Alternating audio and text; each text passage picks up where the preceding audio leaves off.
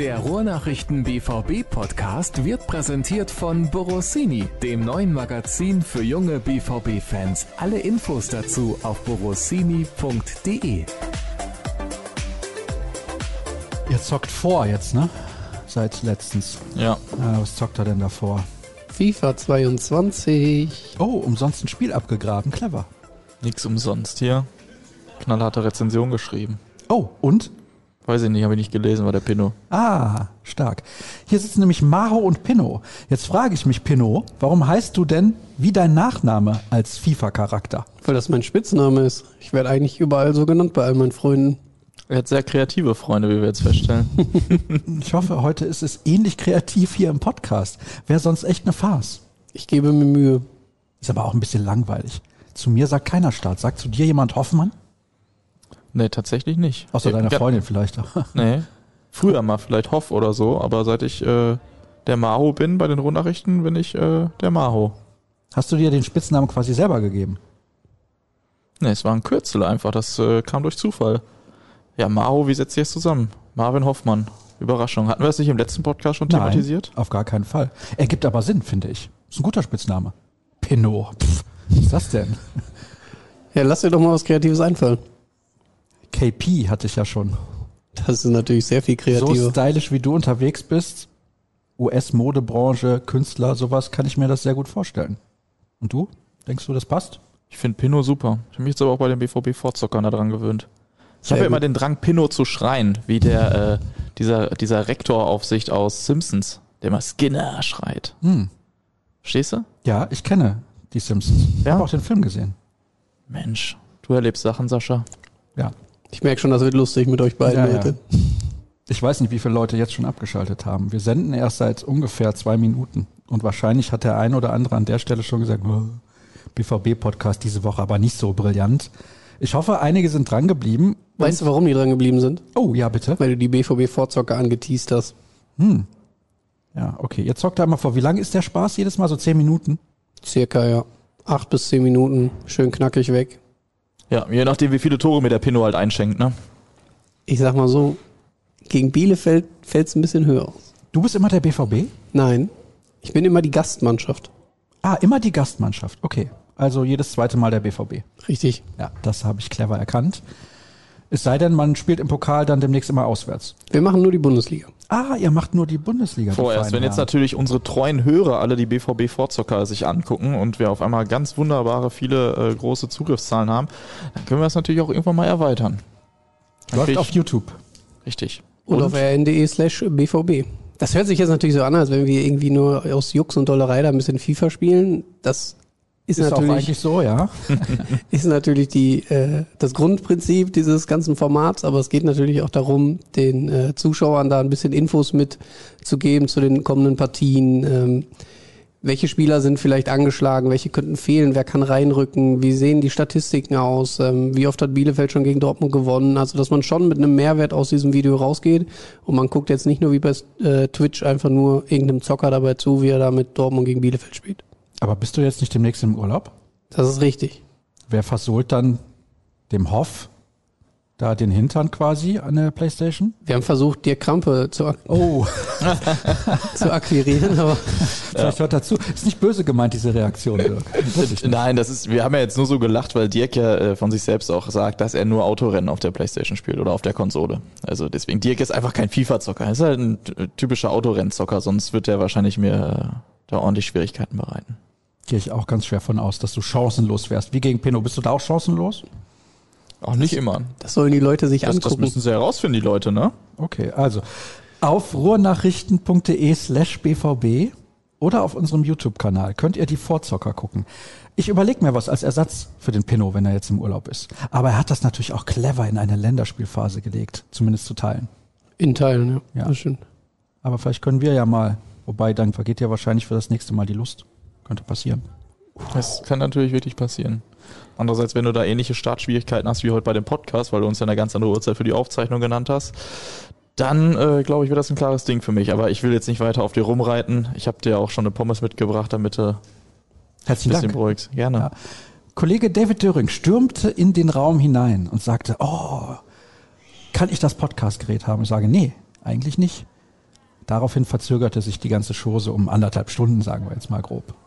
Aber ja, man kann ja jetzt auch die Wahrheit erzählen. Du hast uns 14 Uhr gesagt, war es um 15 Uhr hier und David Döring wollte um 15.15 Uhr das Mikro haben.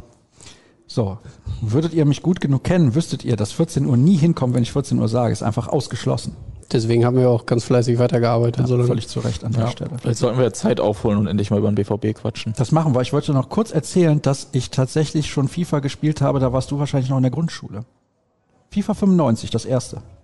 Ja, du bist halt alt. Oder? Da warst du noch in der Grundschule. 1995? Nee, da warst du noch gar da nicht. Da war ich noch gar nicht in der Grundschule. Vielleicht war auch FIFA 96, aber da warst du auch noch nicht in der Grundschule. Nee. Wahnsinn. Ich auch noch nicht.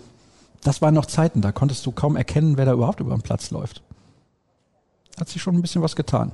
Hab aber auch lange nicht mehr gespielt, aber verlernt man ja nie, ist wie Fahrradfahren. Da kommt schon die Ausrede mal auf. Ja, ja, schon lange nicht mehr gespielt. Fußball jetzt, richtiger Fußball. Wie war's in Amsterdam, Kevin? Ja, du lachst, aber es war richtig schön. Ist auch ein geiles Stadion. Tolle Stadt, geiles Stadion, richtig coole Choreos. Gut, ob man das Gezündel jetzt gut heißen muss oder nicht, es war auf jeden Fall spektakulär. Unfassbare Stimmung, ein bescheidenes Fußballspiel. Oh, von einer Seite. Ja, richtig. Wir sprechen ja über Borussia Dortmund. Sagst du ja immer, wir sind ja hier nicht der Ajax Amsterdam Podcast. Nein, das ist richtig. Aber war denn der BVB so schlecht oder Ajax so gut? Und sag mir jetzt nicht eine Mischung aus beidem. Ja, aber das ist ja die Antwort Nein. darauf. Natürlich ist es das. Borussia Dortmund war in allen Dingen an diesem Spieltag unterlegen. Sie waren nicht frisch genug. Sie hatten nicht den Willen, dieses Spiel da irgendwie für sich zu entscheiden.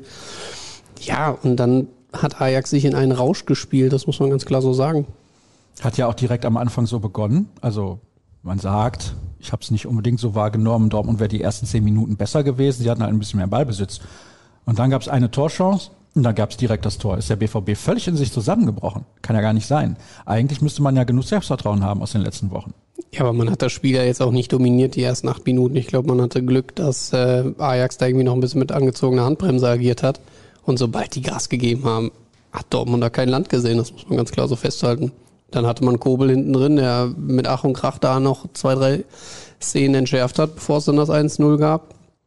Ja, und dann sind die ineinander zusammengebrochen, in sich hinein. Dann sind sie in sich zusammengebrochen. Ich schneide das an der Stelle nicht. Doch. Ganz asozial. Da müsste ich mir die Zeit notieren, damit das hinterher weniger Arbeit ist. Ich schreibe das jetzt mal auf. Danke. Aber ich habe jetzt darüber gesprochen. Das kann ich auch nicht mehr machen. Das ist nicht mehr authentisch. Das mache ich jetzt. Ich lasse es drin. Natürlich. Ist aber kein Problem. Wir haben ja alle gesehen, was Aber passiert er ist. haspelt einmal eine Sekunde. Ne? Ja, ja, und wird sofort notiert. geglättet. Wir müssen ja jetzt auch nicht verraten, dass er, der Sascha sich hier die ganze Zeit mutet, weil er noch nebenbei nämlich seine Pommes hier nascht. Ja, die werden kalt. Die sind schon kalt. Ja, das ist leider so. Aber macht nichts. Es gibt viele Sachen, die kalt auch noch sehr lecker sind. Vielleicht jetzt Aber nicht Pommes, Pommes, aber definitiv nicht dazu. dieses Spiel lief ja von Anfang an, im Prinzip haben wir gerade festgestellt, nicht für Borussia Dortmund. Es war ein Eigentor von Marco Reus, wo er nicht richtig hingeht zum Ball. Das 2 zu 0 von Daley Blind war auch ein Schuss, der ihm vom Spann rutscht, glaube ich. Kann mir nicht vorstellen, dass das genauso wollte. Geht dann an den Innenpfosten und rein. Aber es gab ja auch andere Szenen, viele andere Szenen, wo der BVB große Probleme hatte auf den Außenpositionen. Insbesondere Nico Schulz hat häufig Zweikämpfe gegen Anthony verloren. Und wir haben dann ja auch in der Halbzeitanalyse und danach hier in der Redaktion drüber diskutiert. Dirk Krampe war da mit dabei und dann habe ich zu Dirk gesagt, hätte nicht Rose eigentlich da was am System machen müssen oder war nicht eigentlich von Anfang an offensichtlich, dass eine Raute mit Außenverteidiger Meunier auf der einen Seite und Außenverteidiger Schulz auf der anderen Seite gegen die Art und Weise, wie Ajax spielt, ein Problem ist oder sein wird? Ich habe genau darüber geschrieben, habe da auch nochmal Wert drauf gelegt, sich das nochmal genauer anzuschauen und ich bin da ähnlicher Meinung wie Dirk oder weiß gar nicht, hast du es dann am Ende gesagt? Na gut, dann bin ich nicht deiner Meinung. Nein, ist okay. Ich hätte ähm, trotzdem mit einer Viererkette gespielt, hätte allerdings einen zweiten Sechser irgendwie dazu genommen. Ne? Also, dass man da im, im letzten Drittel irgendwie ein bisschen kompakter steht, weil genau da waren eigentlich die vielen Überzahlsituationen, von wo sie dann immer wieder den Ball auf die entscheidenden äh, Seiten verlagert haben. Da hätte man, glaube ich, eine numerische Überzahl gebraucht. Marco Rosa hat es offensichtlich ein bisschen anders gesehen, wollte das offensiver gestalten. Er ist ja generell auch jemand, der schon, glaube ich, bei seiner Vorstellung gesagt hat, ich bin kein Trainer, der das System am Gegner ausrichtet, sondern nach meinem eigenen Spielerpotenzial und nach deren Stärken. War vielleicht in dem Fall die falsche Entscheidung. Kann man jetzt aber auch elendig lang drüber diskutieren. Nichtsdestotrotz muss man noch ganz klar festhalten, dass die Einstellung vorne und hinten nicht stimmte bei jedem, der auf dem Platz stand. Also wenn da äh, ein bisschen mehr Fortune bei gewesen wäre, dann hätte man das auch anders gestalten können zu jeder Zeit, weil es gab ja, obwohl Ajax dann 2-0 geführt hat und alles für sich sprach, immer noch Chancen. Die waren ja hinten auch aufgrund äh, deren Spielformation, dass die Außenverteidiger so extrem hoch stehen bei ihnen, immer wieder anfällig für Konter. Nur man hat sie nicht ordentlich zu Ende gespielt und hat dann auch noch mit dem Lattenschuss beziehungsweise zwei, drei guten Paraden auch einfach ein bisschen Pech gehabt. Vielleicht ist das dann, das dann auch dieses fehlende Spielglück. Aber trotzdem hat man verdient verloren in Amsterdam und muss jetzt gucken, dass man in zwei Wochen nicht ähnlich im eigenen Stadion gegen diese Mannschaft untergeht. Nein, wird nicht passieren. Ich glaube, sie ziehen ihre Lehren daraus. Und vielleicht auch taktisch ein bisschen anders.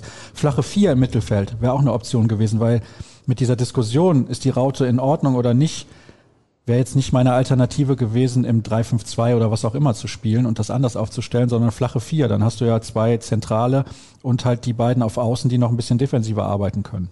Ja, klar, da hast du recht. Ähm, aber gerade jetzt eine flache Vier oder eine Raute, da ist ja auch immer dann äh, die Frage, wie, wie zeigt es sich dann auf dem Feld? Ne? Also du kannst jetzt nicht sagen, wir spielen eine flache oder wir spielen eine Raute. Am Ende hast du ja die Dynamik, die da entscheidet und äh, auch die Spieler auf dem Platz, die es dann irgendwie dementsprechend ausfüllen müssen. Also wenn du jetzt flacher spielen willst und du hast dann dann Julian Brandt äh, vielleicht in der Mitte stehen, der arbeitet dann gegen den Ball auch nicht so, dann kannst du auch die Raute lassen. Also da stimme ich dann Pino zu. Äh, vielleicht irgendwie einen klaren zweiten Sechser. Ich glaube, wir kommen auch später bei den Hörerfragen, fällt nochmal der Name Delaney. Ja, vielleicht fehlte dem BVB da einfach so der richtige Wille, um äh, dagegen zu halten und dann bist du natürlich auch irgendwann bei einer Systemfrage, aber in dieser Dynamik auf dem Feld, da weiß ich nicht, ob das dann so einen großen Unterschied macht. Die Frage ist ja auch bei einer flachen Vier, wer soll denn da die Außen bekleiden? Das war ja auf der einen Seite auf jeden Fall, auf der anderen schon schwierig. Richtig. Insbesondere im Moment mit den Verletzten, die es beispielsweise gibt. Ja, wirklich schwierig, diese Frage zu beantworten, weil du kannst Reus nicht auf den Flügel ziehen, das funktioniert nicht, hat er nicht mehr die Geschwindigkeit für. Julian hat wahrscheinlich Brandt. den Willen, das ist okay, aber mehr dann halt auch nicht. Brand fehlt auch die Spritzigkeit für außen. Der ist dann eher in der Zentrale als Gestalter wichtiger, denke ich mal, oder auch besser aufgehoben. Ja, und auch ein Axel Witzel kannst du natürlich nicht nach außen stellen, ganz klar. Also da fehlten die Optionen, es fehlte auch ein bisschen an Einstellung und Mentalität. Und ich möchte eigentlich die Frage in Richtung Thomas Delaney gar nicht mehr aufmachen, auch wenn sie wahrscheinlich gleich dann kommt von den Hörern, wie Maho das angedeutet hat. Einfach aus dem Grund, weil er ist nicht mehr da und man hat sich bewusst dazu entschieden, ihn abzugeben. Also es war jetzt nicht eine Frage des Geldes ganz unbedingt, dass wir noch Kohle einnehmen müssen bei Borussia Dortmund und deswegen überlegen wir uns, müssen wir den noch verscherbeln und so weiter und so fort, sondern man hat gedacht, diesen Spielertyp braucht man auch in dem System nicht mehr. Wenn man mit einer Raute spielt, dann war der einfach viel zu viel, weil man andere Spieler auf dieser Position hat. Kann ich dann auch nachvollziehen, dass man ihn abgegeben hat. Ja, auch aus seiner Sicht. Ne, er will ja auch spielen und ich habe jetzt nicht den Eindruck, dass er sich da ähm, unglücklich fühlt. Ähm, aber klar, wenn du jetzt dann ne, ne, eine flache Vier oder so ähm, reinbringst da in der Mitte, dann und dann brauchst du irgendwie noch einen zweiten in der Mitte, dann wäre so ein Thomas Delaney natürlich noch ganz äh, schön. Ne? Also ich habe den immer gerne spielt. Ich bin auch befangen, weil ich mag den einfach als Menschen und vielleicht hast du recht und wir dürfen das jetzt nicht nochmal aufmachen, weil dann kriege ich wieder Herzschmerz, dass der Thomas Delaney nicht mehr beim BVB spielt. War einfach ein netter Mensch. Ja, das auf jeden Fall und er hat sich ja auch nie was zu Schulden kommen lassen. Jeder mag ihn hier in Dortmund, ist ja gar keine Frage, aber man muss sich dann irgendwann entscheiden und nun ist ja auch die Idee, dass Marco Rose nicht in einem Jahr wieder weg ist, sondern dass er ja langfristig arbeitet. Gehen wir mal von ja, vier Jahren aus. Wenn ein Trainer vier Jahre da ist und spielt in einem System, was für einen Spieler überhaupt nicht gemacht ist, dann bringt das einfach gar nichts. Das Problem ist aber, unabhängig von seiner Position, von seinem Spielstil, wie auch immer, hat er als Charakter total gefehlt. Also man hat einfach gemerkt, dass dieser Ty Typ, Thomas Delaney, der mal laut wird, der aufbrausend ist, der eine richtig, ja, authentische Körpersprache auch auf dem Platz hat, dass das einfach nicht da war gegen Amsterdam. Da war niemand, der sich irgendwie mal gegen diese äh, Niederlage gestemmt hat. Und das ist ja auch das, was Marco Rose dann hat, äh, gesagt hat. Wir haben keinen Josua Kimmich, der dann nicht irgendwie nur abwinkt, sondern der dann sagt, jetzt bin ich gereizt, jetzt habe ich richtig Bock, auch beim 0-2 Rückstand das Ding noch zu drehen.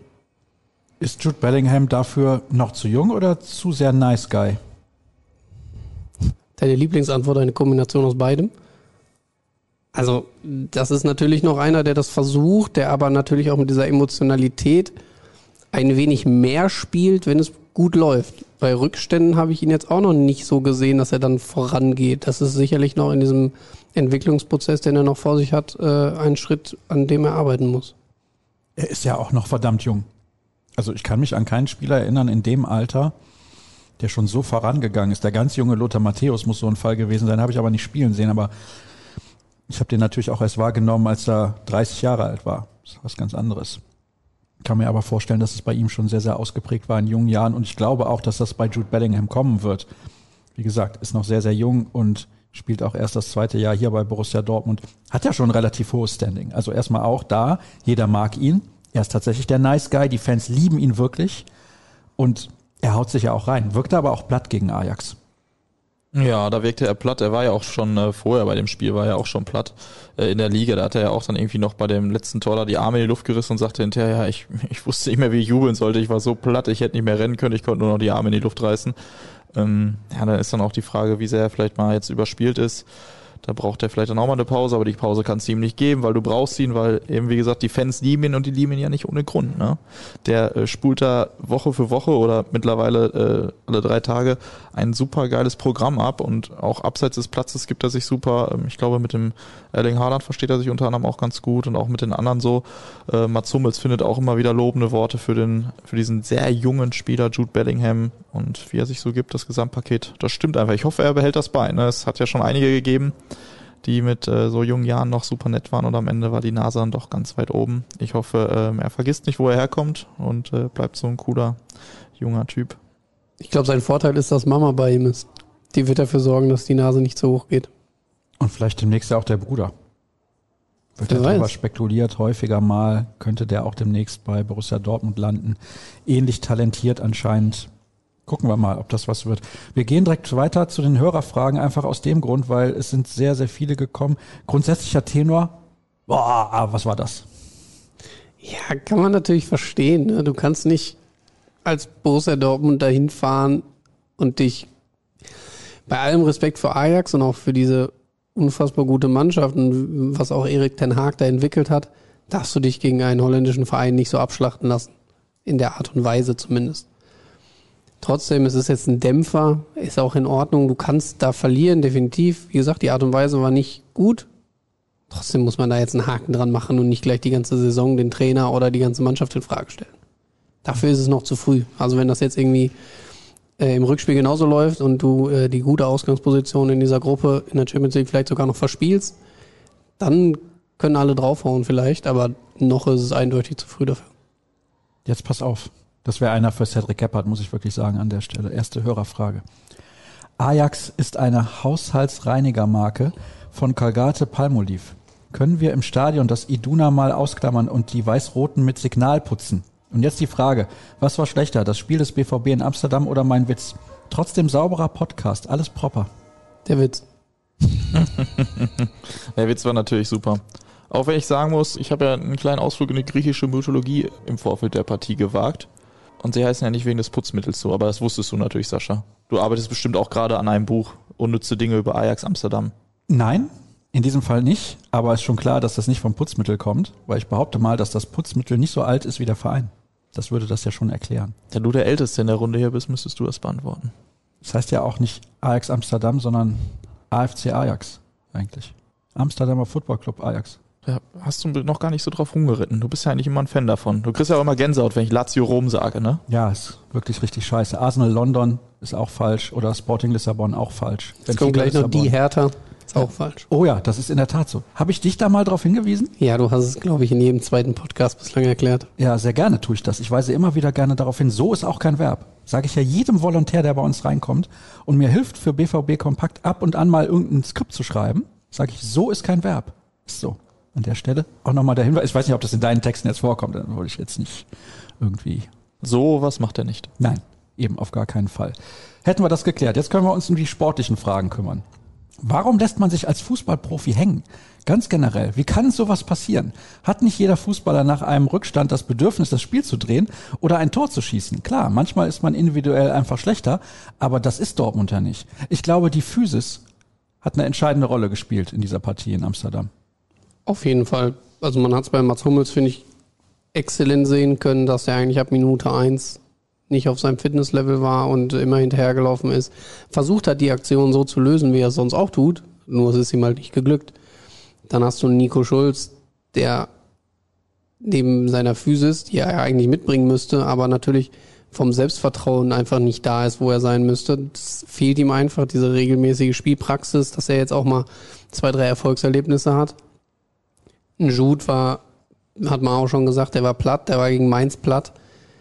ist natürlich schwierig. Die Pause, die man ihm wünscht, die hat er eigentlich gerade erst bekommen, weil er nicht zur Nationalmannschaft gereist ist.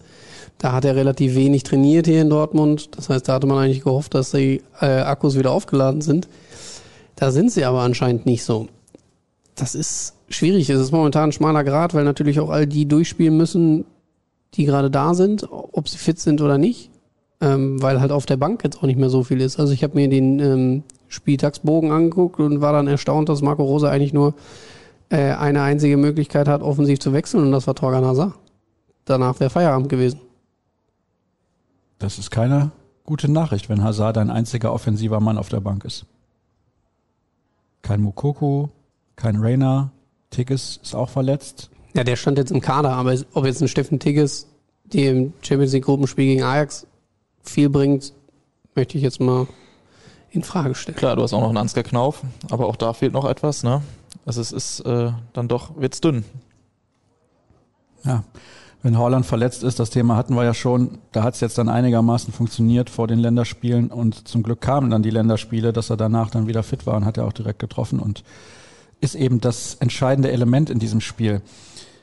Nächste Frage. Man sollte nach einem Spiel nicht direkt alles in Frage stellen, aber es war gestern schon extrem eklatant, wie wir uns haben auseinandernehmen lassen.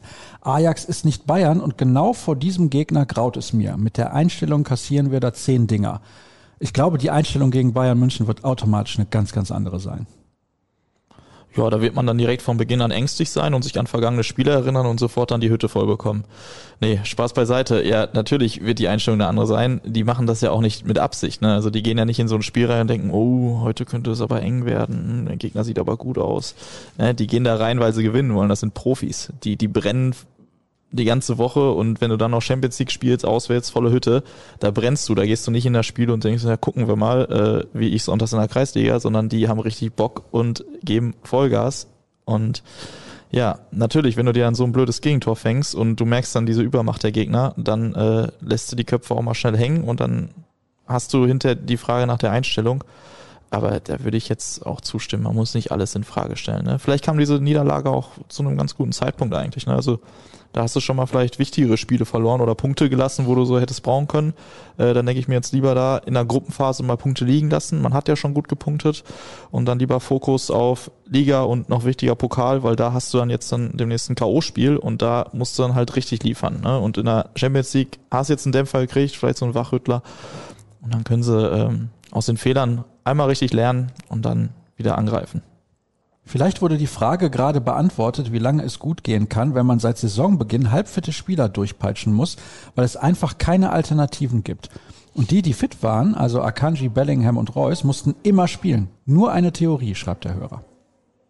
Haben wir ja gerade im Kern schon angerissen, ne? Das ist diese Problematik, die sich natürlich seit Saisonbeginn so durchzieht, aufgrund dieses EM-Spielplans, dann der Urlaub, die Leute mussten frühzeitig eigentlich zum Verein zurück mit zwei, drei Wochen Urlaub. Nur du kannst nicht fit sein aktuell. Das funktioniert einfach nicht. Ich glaube, jeder, der das nur sich ansatzweise vorstellen kann, in was für einer Taktung die da gerade spielen und was das auch körperlich für Belastungen sind, der kann das nachvollziehen, dass der Körper dann irgendwann mal sagt, okay, jetzt brauche ich eine Pause.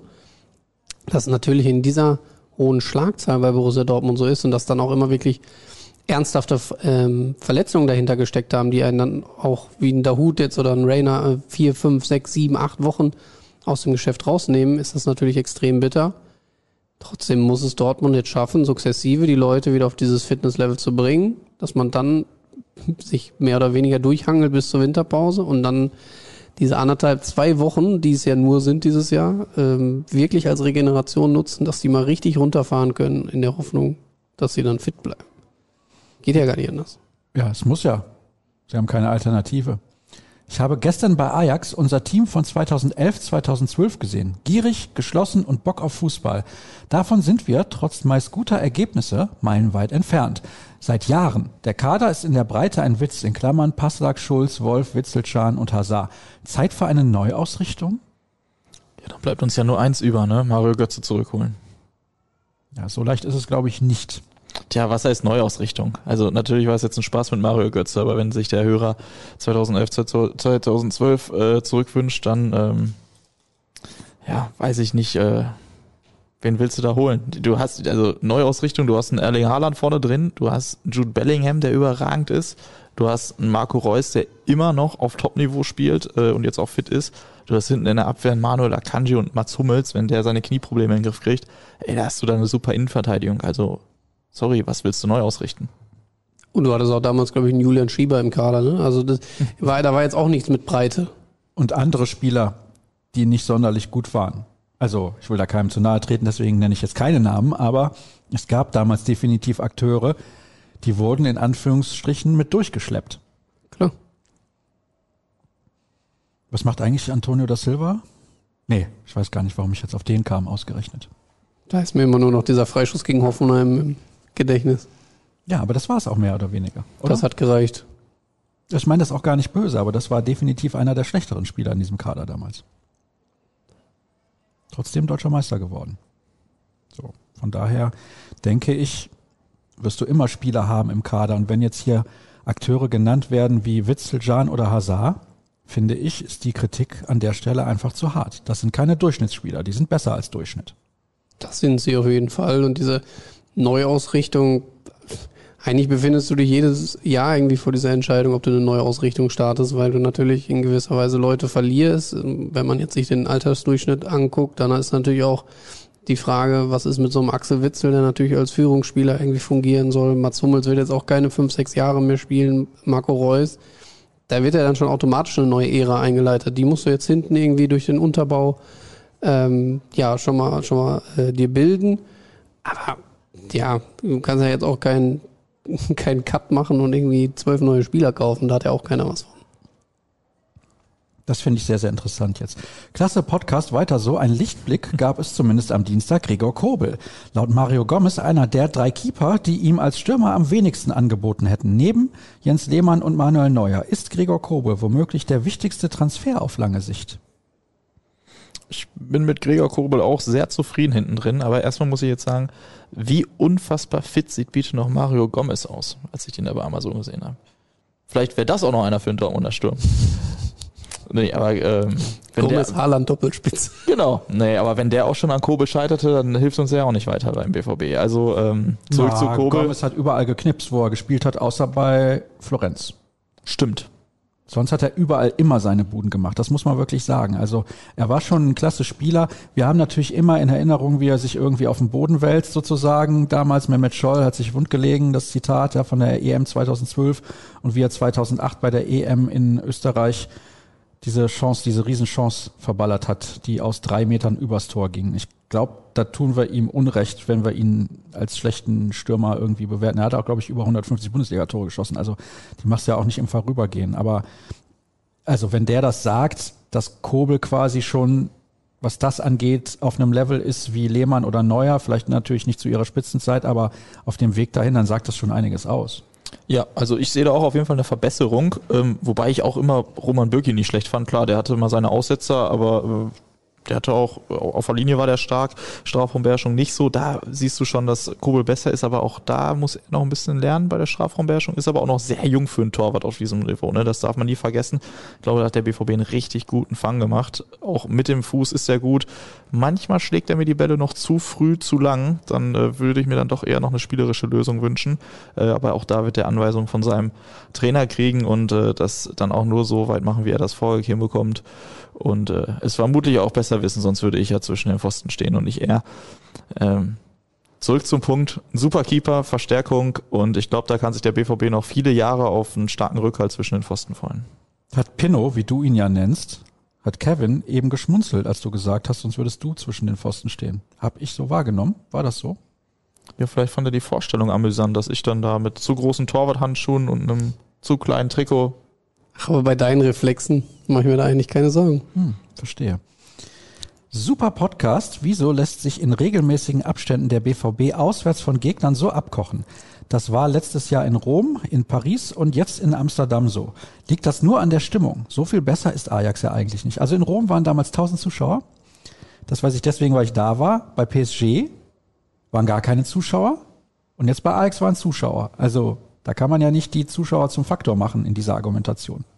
Er ist ja jetzt auch kein Fallobst. Also gegen Rom zu verlieren, gegen Paris zu verlieren und auch gegen Amsterdam zu verlieren, ist keine Schande.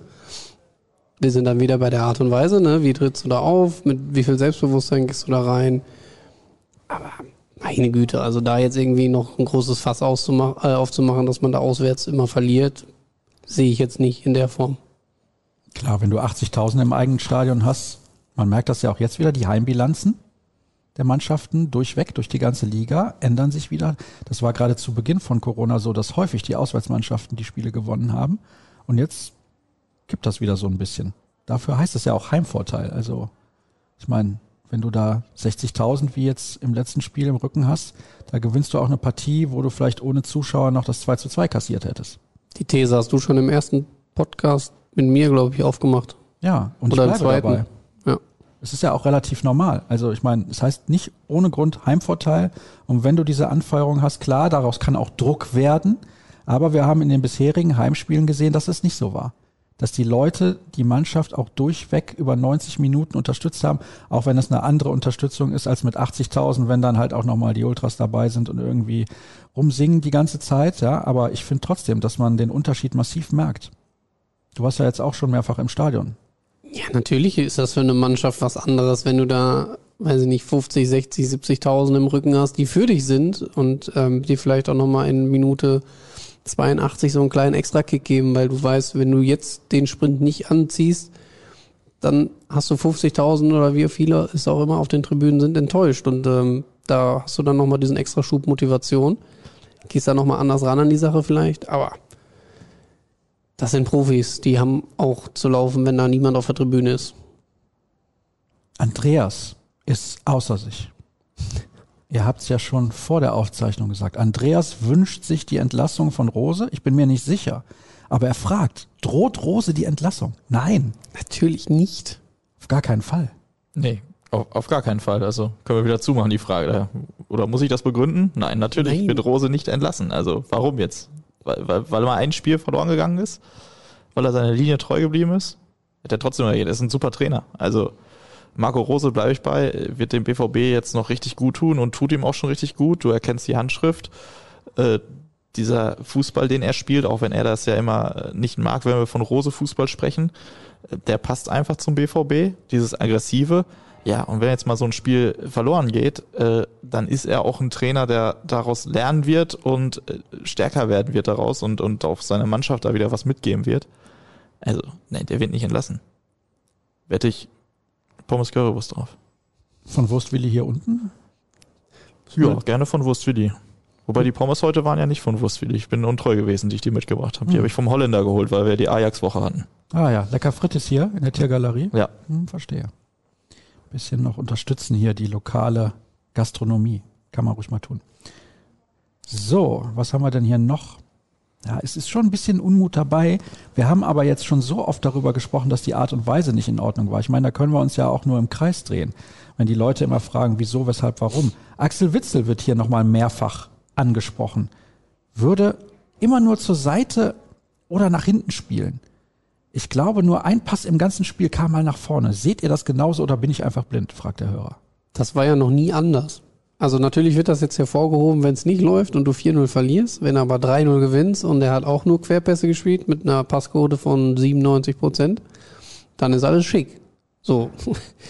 Das heißt, der hat ja seinen Spielstil über die letzten fünf, sechs, sieben Jahre nicht verändert. Eigentlich seitdem er aus China zurückgekommen ist, ist das dieser ruhige, bedachte Spieler, der natürlich nie gerne ins Risiko geht, weil er weiß, dass er dann natürlich auch im Umschaltmoment Defizite hat und er wählt den für sich sichersten Weg, der aber oftmals auch Borussia Dortmund gut tut, weil du hast natürlich eine Truppe, Bellingham, Brandt, Reus, Haaland, die sind natürlich alle mit offenem Visier sofort Richtung Tor ausgerichtet.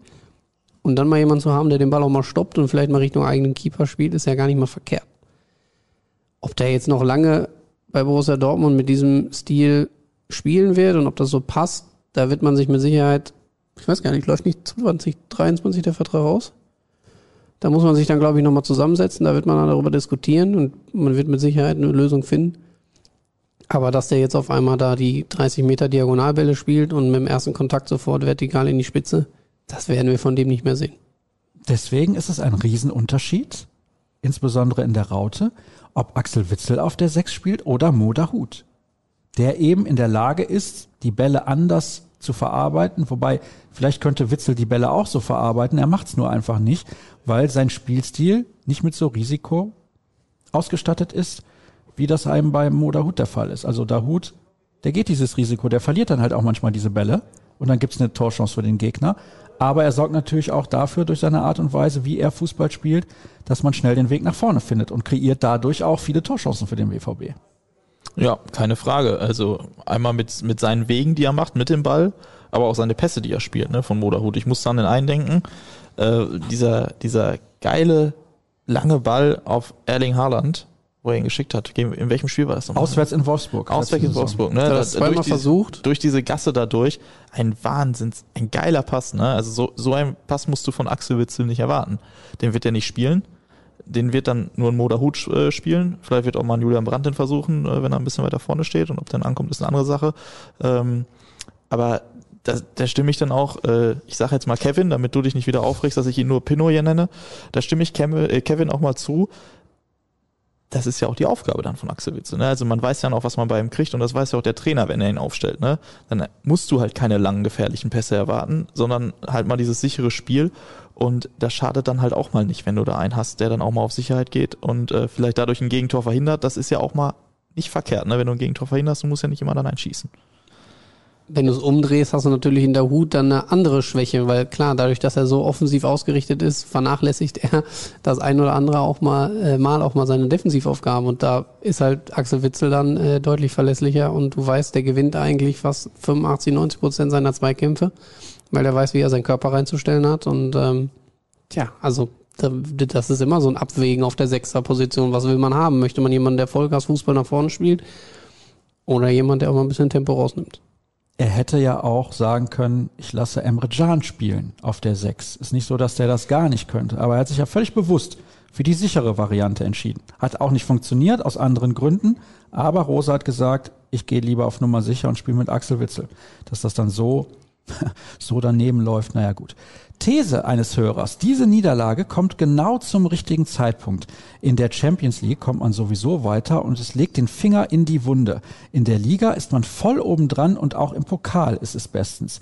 Die Niederlage wird am Ende der Schlüssel zur Meisterschaft sein. Hashtag Triple 2022. Überragend. Überragend. Ja, der ist ja guten Mutes. Ja, endlich mal was Hörer. Positives hier von Hörerseite. Wo ich ihm äh, widersprechen wollen würde, ist, dass man in der Champions League sowieso weiterkommt. Klar, das ist eine super Ausgangssituation. Verlierst du aber das nächste Spiel gegen Ajax und Sporting gewinnt, dann wird das schon wieder ganz schön knapp. Weil dann musst du auch gegen Sporting erstmal gewinnen. Auswärts in Lissabon. Unentschieden reicht. Hast du den direkten Vergleich ja schon gewonnen durch das 1 zu 0 im Hinspiel Und dann verlierst du bei Istanbul, letzten Spieltag. zu Hause. In Istanbul hat man ja auch Äh, schon oder, gespielt. ja, aber du verlierst den letzten Spieltag gegen Istanbul. Das wird auch nicht passieren. Also ich finde, die Qualität der anderen Mannschaften in dieser Gruppe, das ist ein himmelweiter Unterschied. Es sind noch zwei Heimspiele von den dreien, die ausstehen. Ich kann mir das nicht vorstellen. Du, Maho? Ich glaube nicht, dass der BVB in diesen beiden Heimspielen nicht Minimum vier Punkte holt. Wie gesagt, ich hatte es ja vorhin auch schon angesprochen. Ähm, ich glaube auch, die Niederlage kommt vielleicht gar nicht so schlecht. Ne? Also der BVB kann sich jetzt lieber eine leisten, als äh, wenn man dann im Pokal verliert, weil da bist du dann raus. Und Champions League ist jetzt noch gar nichts angebrannt, aber klar, dann wächst jetzt der Druck, da musst du halt liefern. Ne? Also es wäre komfortabler gewesen, wenn du da auch zumindest vielleicht einen Punkt geholt hättest. War nach diesem Spielverlauf gar nicht möglich. Also können ja froh sein, dass sie nur 0 zu 4 verloren haben. Aber ähm, ja, besser, besser jetzt so, recht früh. Und äh, wie du schon sagtest, dann sind noch genug Chancen da, vor allem zu Hause. Und hat der BVB ja bislang auch immer sich gut präsentiert zu Hause. Ich glaube, Marco Rosa hat doch sogar einen Rekord aufgestellt, ne? Meisten BVB-Heimsiege nach Amtsantritt als BVB-Trainer. Das ist korrekt. Also kann er mit weitermachen und dann vergisst man diese Niederlage aus Amsterdam auch wieder ganz schnell. Das Gute ist ja auch, dass man jetzt drei völlig machbare Aufgaben hat. Ne? Man spielt jetzt in Bielefeld, dann zu Hause im Pokal gegen Ingolstadt und gegen Köln. Da kannst du jetzt nochmal drei Spiele richtig Selbstbewusstsein tanken und dann kannst du auch Ajax guten Gewissens empfangen. So ist vielleicht gar nicht schlecht, diese Phase auch, dass du jetzt nicht weißt, okay, jetzt haben wir verloren, ui, dann spielen wir schon wieder gegen die Bayern und dann kommt wieder Ajax und weiß ich nicht, auch nochmal irgendwie ein Topspiel in der Liga gegen Leipzig. dann hättest du vielleicht jetzt so eine Phase mit drei, vier Niederlagen oder nur mit einem Punkt aus vier Spielen. Dann brennt der Baum natürlich schon auf eine andere Art und Weise, als er das jetzt tut. Also jetzt ruhig mal den einen oder anderen Sieg wieder und dann ist auch alles okay und dann, dann bin ich auch voll bei Mao. Der ähm, Zeitpunkt ist eigentlich optimal. Ich wollte nur sagen, ganz so selbstverständlich sehe ich das in der Champions League nicht. Ich habe zu Dirk auch in der Analyse nach unserer Live-Show, beziehungsweise zum Ende unserer Live-Show am Samstag gesagt, nee, am Dienstag, Entschuldigung, dass es natürlich auch jetzt ein Vorteil ist, man hat eine kurze Reise nach Bielefeld. Ich weiß gar nicht, ob die da vorher nach Bielefeld fahren, um dort zu übernachten. Ist aber auch egal. Man hat ein Heimspiel gegen Zweitligisten, der äußerst schlecht in die Saison gekommen ist. Und man hat ein Heimspiel gegen den 1. FC Köln, der unangenehm zu spielen sein wird, gar keine Frage. Aber die unter Steffen Baumgart auch eher offensiv orientiert sind. Das heißt, es wird Räume geben, um selber auch zu kontern. Also ich glaube, es kommt jetzt relativ günstig auf den BVB an Gegnern zu. Also diese drei Gegner, das hätte deutlich schlimmer kommen können. Deswegen glaube ich auch, dass es sehr, sehr gut ist. Und dann hat man vielleicht wieder die Länderspielphase, um sich ein bisschen zu erholen. Denn ich kann mir auch vorstellen, dass der ein oder andere gar nicht erst anreisen wird. Vielleicht ist das eine Chance, dass Rafael Guerrero dann auch wieder mit von der Partie ist. Also also Kleinigkeiten, die dann bestimmt Borussia Dortmund noch weiterhelfen werden. Und das ist ein interessanter Einwand. Matthias Sammer hat auf Amazon Prime die Fitness dafür verantwortlich gemacht, dass man derart unterlegen war in Amsterdam. Ich finde aber nach zehn Spielen ist das schon etwas merkwürdig. Liegt das Problem beim Training, Trainer oder in der medizinischen Abteilung? Ich glaube, das Problem ist eigentlich, es ist eine Art kleiner Teufelskreis. Viele Spieler sind halt nicht bei 100 Prozent und dann hast du hinterher das Problem, sie müssen angeschlagen spielen, werden selber noch weniger fit, als sie eh schon sind. Belastung ist zu hoch. Ist nur eine logische Aneinanderreihung unglücklicher Umstände, würde ich mal sagen. Ja, du hast halt das Problem gerade jetzt bei diesen englischen Wochen. Ne? Ähm, da spielen die jeden dritten Tag im Schnitt. Und wann willst du dann irgendwie regenerieren? Da hast du vielleicht mal einen Tag dazwischen. Jetzt hast du, nach Ajax hattest du auch noch die Busfahrt in den Knochen als Spieler. Ja, die sind ja mit dem Bus da gewesen, fahren in der Nacht zurück. Gut, da hatten sie einen Tag danach frei. Haben sie jetzt wieder trainiert. Und dann wartet schon wieder das nächste Spiel. Wie willst du da überhaupt zur Ruhe kommen? Und auch der Trainer, was will der denn machen? Ja, du kannst da im Training, kannst du es gar nicht alles mehr so steuern, weil der, Termin, der Termindruck so groß ist, geht nicht. Na, er kann ein bisschen da vielleicht noch was an den Standards üben, dann passt du noch ein bisschen, dann läufst du ein bisschen und dann hoffst du, dass alle gesund bleiben. Aber viel eingreifen kannst du da nicht. Ne? Und dann, Pino ja auch schon vorher gesagt, du hast halt auch keine richtige Winterpause. Ne? Da kannst dich jetzt immer von Länderspielphase zu Länderspielphase schleppen und dann offen auf eine kurze Winterpause. Oder mal irgendwie gucken, dass Verletzte wieder zurückkehren, dass du rotieren kannst. Das äh, hat ja auch Marco Rose letztens irgendwann mal gesagt. Ne? Das ist unser Faustpfand, äh, sagt er als Zitat, dass immer mal wieder auch welche zurückkommen. Ne? Das ist jetzt zum Beispiel ein, dann Axel Sagadou endlich mal wieder im Kader. Das wird noch dauern, bis der wieder spielen kann. Bis er auch wieder lange spielen kann beim BVB in der Profimannschaft. Ne? Aber es kommen immer mal wieder welche zurück, sodass sich dann auch andere ausruhen können. Aber im Training oder in der Trainingswoche kannst du dich nicht ausruhen, dafür fehlt die Zeit. Es gab ja diesen Vergleich von Rose zu Kimmich, heute auch schon erwähnt von Pinot. Und das ist natürlich aber auch ein Spieler, der ja, der alles ausstrahlt in die Richtung, ich will gewinnen, ich will immer 100 Prozent geben, beziehungsweise ich gebe immer 100 Prozent und ich bin auch mental so stark, mich kann nichts umwerfen. Und ja, da schreibt Andreas auch, dass das unter Klopp und Tuchel ja beim BVB noch anders war. Da hat das auch in die Richtung gut funktioniert. Aber dann mit den Trainern danach nicht mehr. Kann Rose das wieder ändern? Von seiner Art her auch, wie er als Trainer auf Spieler einwirkt? Aber wer war denn unter Klopp so derjenige, der mit Kimmich gleichzusetzen ist? Vom, vom Spielertyp her, also das sehe ich irgendwie nicht. Vom Kämpfertyp her mit Sicherheit Kevin Großkreuz. Aber von der fußballerischen Veranlagung. Sven Bender?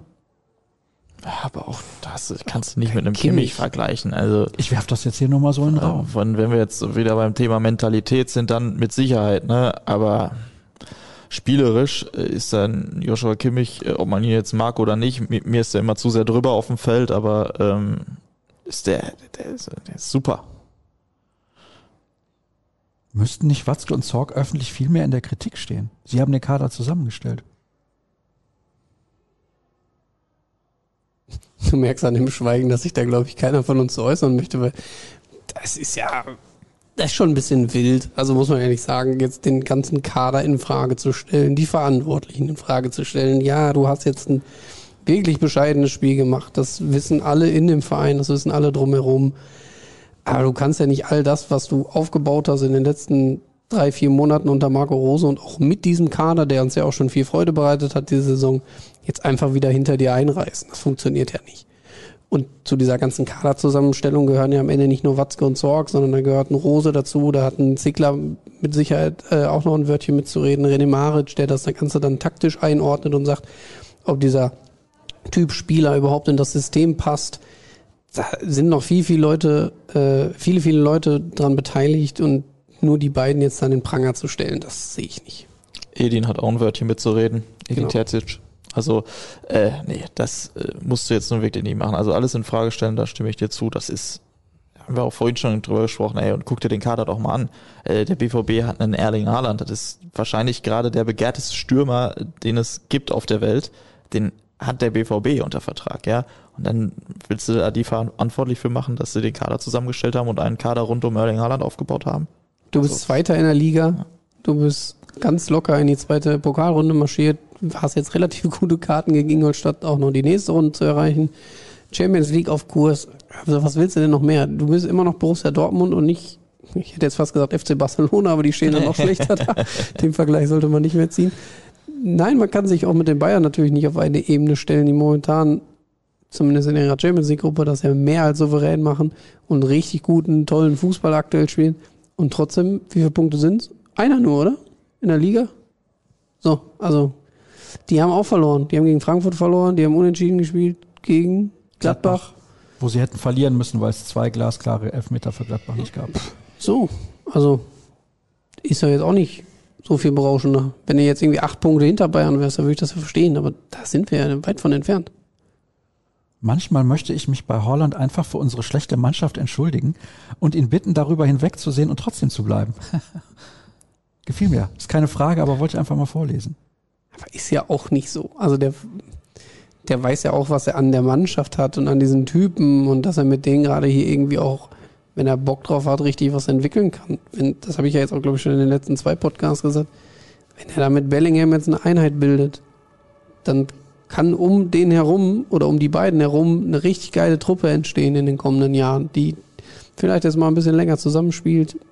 Das Geld wird da am Ende vielleicht den Ausschlag geben und es wird alles nicht so kommen, aber es könnte so passieren.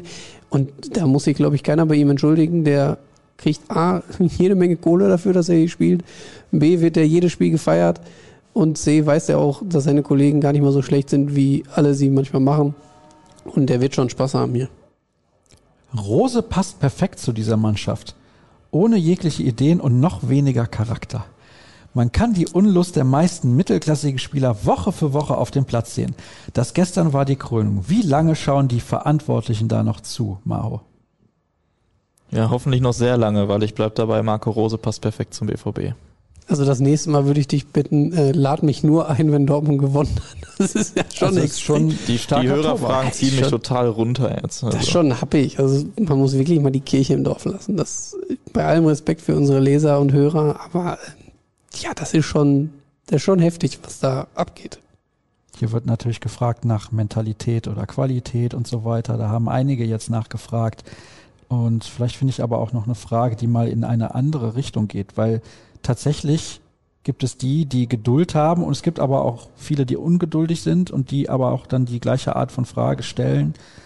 Ja, eben war es schon so, dass ich gesagt habe, wir drehen uns ein bisschen im Kreis, insbesondere bei, bei solchen Spielen ist natürlich aber auch klar, dass hinterher die Leute kommen und sagen, hat uns nicht gefallen, weil du hast eben, glaube ich, gesagt, sind abgeschlachtet worden. So war es halt leider auch. Also Ja, kann man das, nicht anders formulieren. da kann man auch 24 Stunden sauer drüber sein und sich aufregen, vor allem natürlich als Fan, wenn du da hinfährst und nach langer Zeit mal wieder richtig Bock auf ein geiles Auswärtsspiel in der Champions League hast. Weiß ich nicht, wie viel Euro für so eine Karte da oben unterm Dach zahlst, die ganze Fahrt organisierst, dir Urlaub nimmst oder frei, was auch immer, und dann siehst du da ein 0-4. Habe ich auch mal erlebt in Marseille. Da habe ich äh, 0-3 gesehen. Das war eins der beschissensten Auswärtsspiele, die ich je mitbekommen habe damals noch. Aber ja, 24 Stunden aufregen, vielleicht auch noch einen Tag länger und dann ist aber auch irgendwann mal ein Haken dran zu machen. Dann muss man nach vorne gucken. Vielleicht feuern sie jetzt gegen Bielefeld ein 5-0 da auf dem Platz.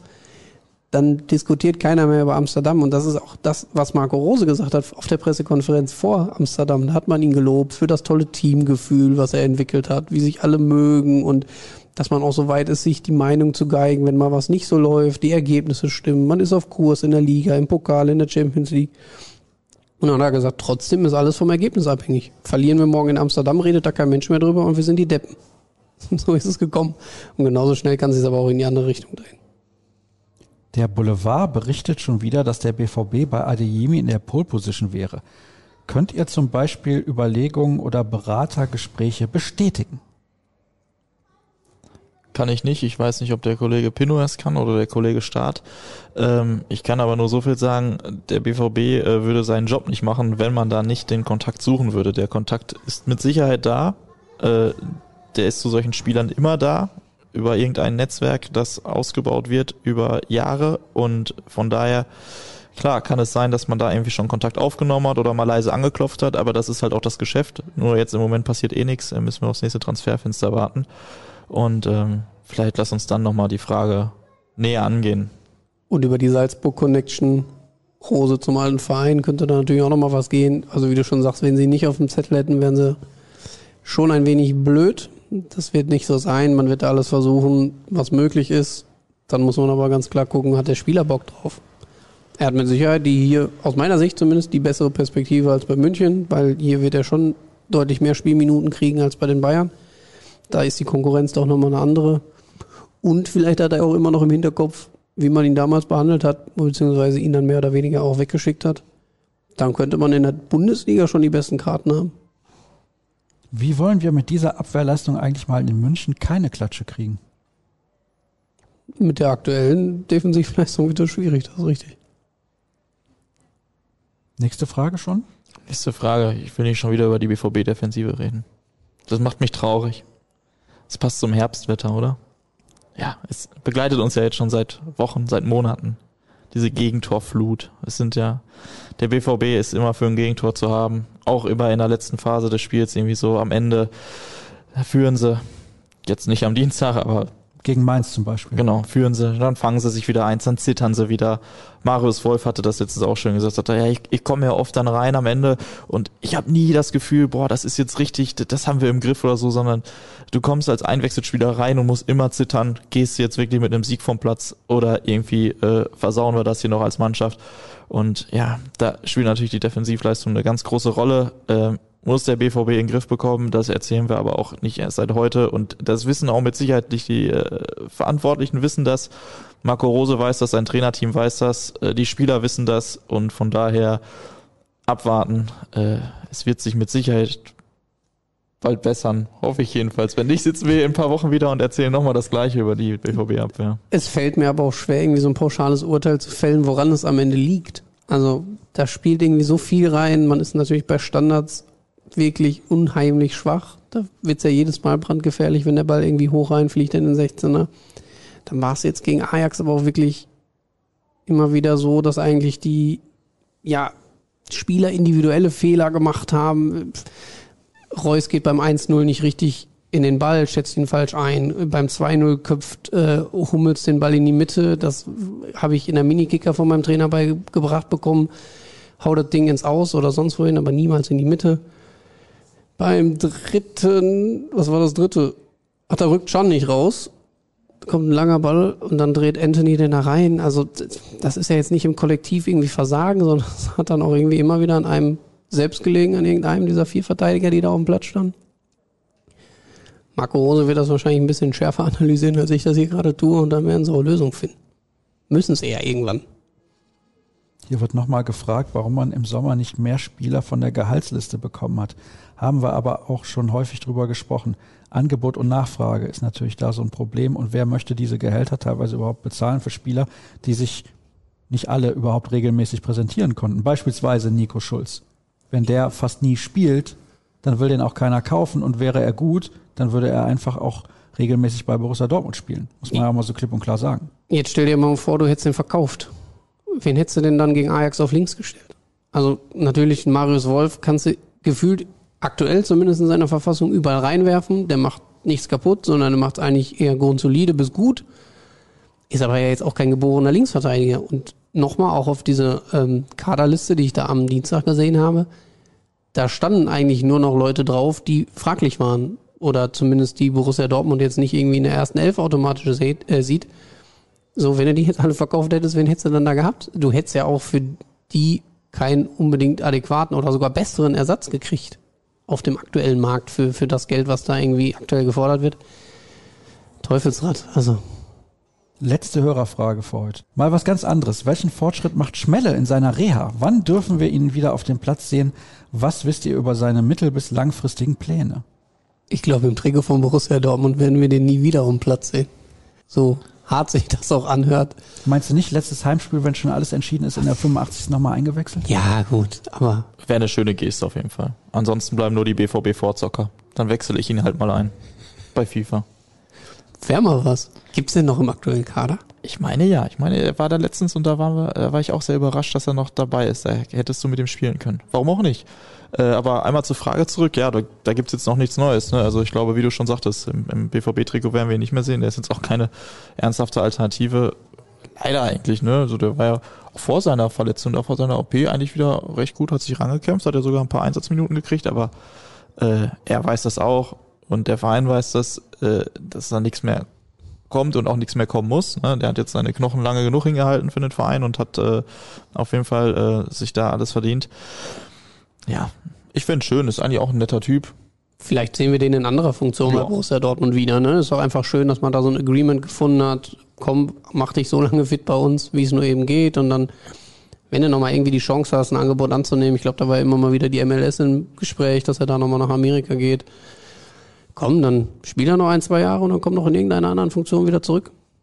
Das wäre auch okay. Ansonsten würde ich sagen, pass mal auf, bevor du so einen Blödsinn machst, irgendwie in Europa noch in der zweiten Liga irgendwo zu spielen. Nee, ich glaube, das macht er aber auch nicht. Nein, kann ich mir auch nicht vorstellen. Also, wenn sowas wie Australien oder Major League Soccer, alles andere, lieber Schmelle, schöne Grüße, spar es dir. Es bringt nichts.